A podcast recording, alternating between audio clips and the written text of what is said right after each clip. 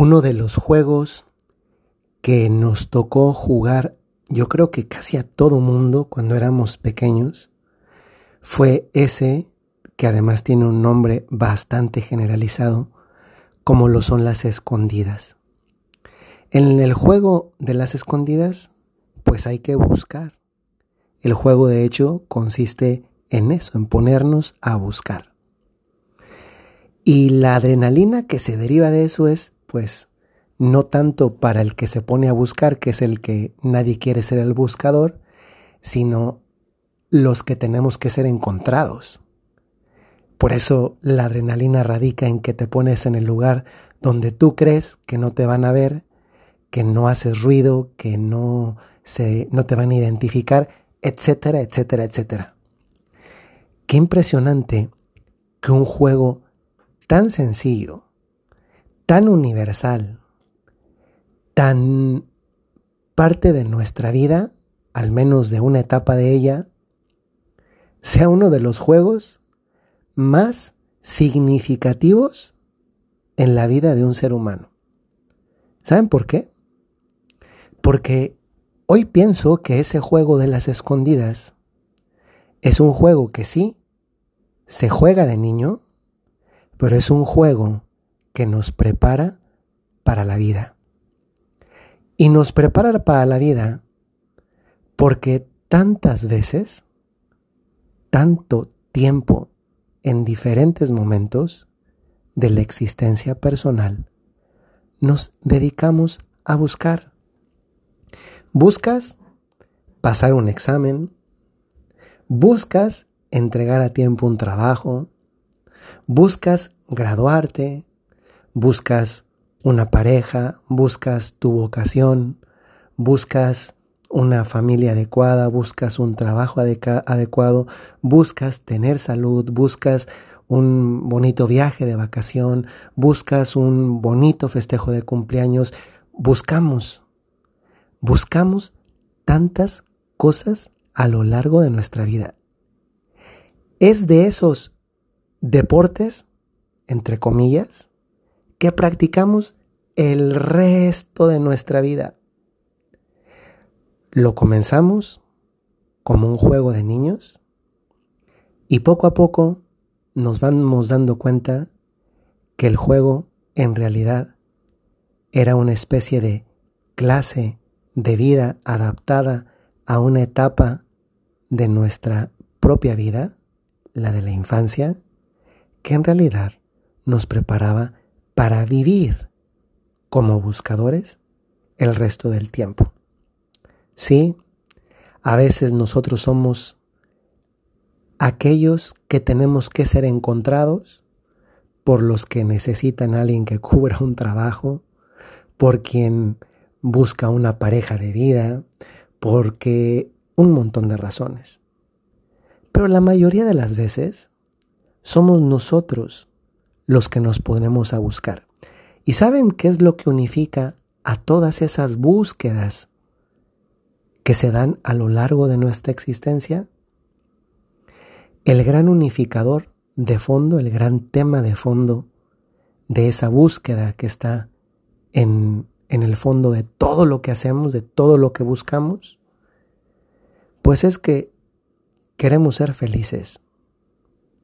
Y eso no solamente es algo mm, bueno, sino que también es algo a lo cual tendemos, porque está íncito en nuestra naturaleza humana. Dios nos hizo para ser felices. No, esto no es egoísmo. Esto también es Dios, esto también es fe. Hay un proyecto que Jesús ha colocado en el corazón de cada ser humano. Y ese corazón busca aquello para lo que fue hecho. Y aquello para lo que fue hecho es para ser felices. Por eso en tantas cosas que buscamos, en el fondo no está lo inmediato de algo que en definitiva sabemos que va a pasar. Un viaje, unas vacaciones, un coche, una bolsa, una graduación, una fiesta, etc. sino esa felicidad que está detrás de cada cosa que buscamos y que por eso hacemos y que contribuye a esa gran felicidad que vamos acumulando. Aquí hay un contraste. Es muy difícil encontrar la felicidad de una vez y para siempre. Si somos buscadores, es que entonces cada día salimos a buscar de nuevo. Puede ser que en la jornada transcurrida podemos llegar al final de ella y nos damos cuenta que hoy encontramos la felicidad a través de muchas pequeñas acciones o a través de una pequeña, de una gran acción. Al día siguiente volvemos a comenzar y mientras estemos aquí en la vida, vamos a estar buscando, buscando y buscando hasta que la felicidad dejen de ser cosas y se convierta en un encuentro con la felicidad en persona, que es Dios nuestro Señor.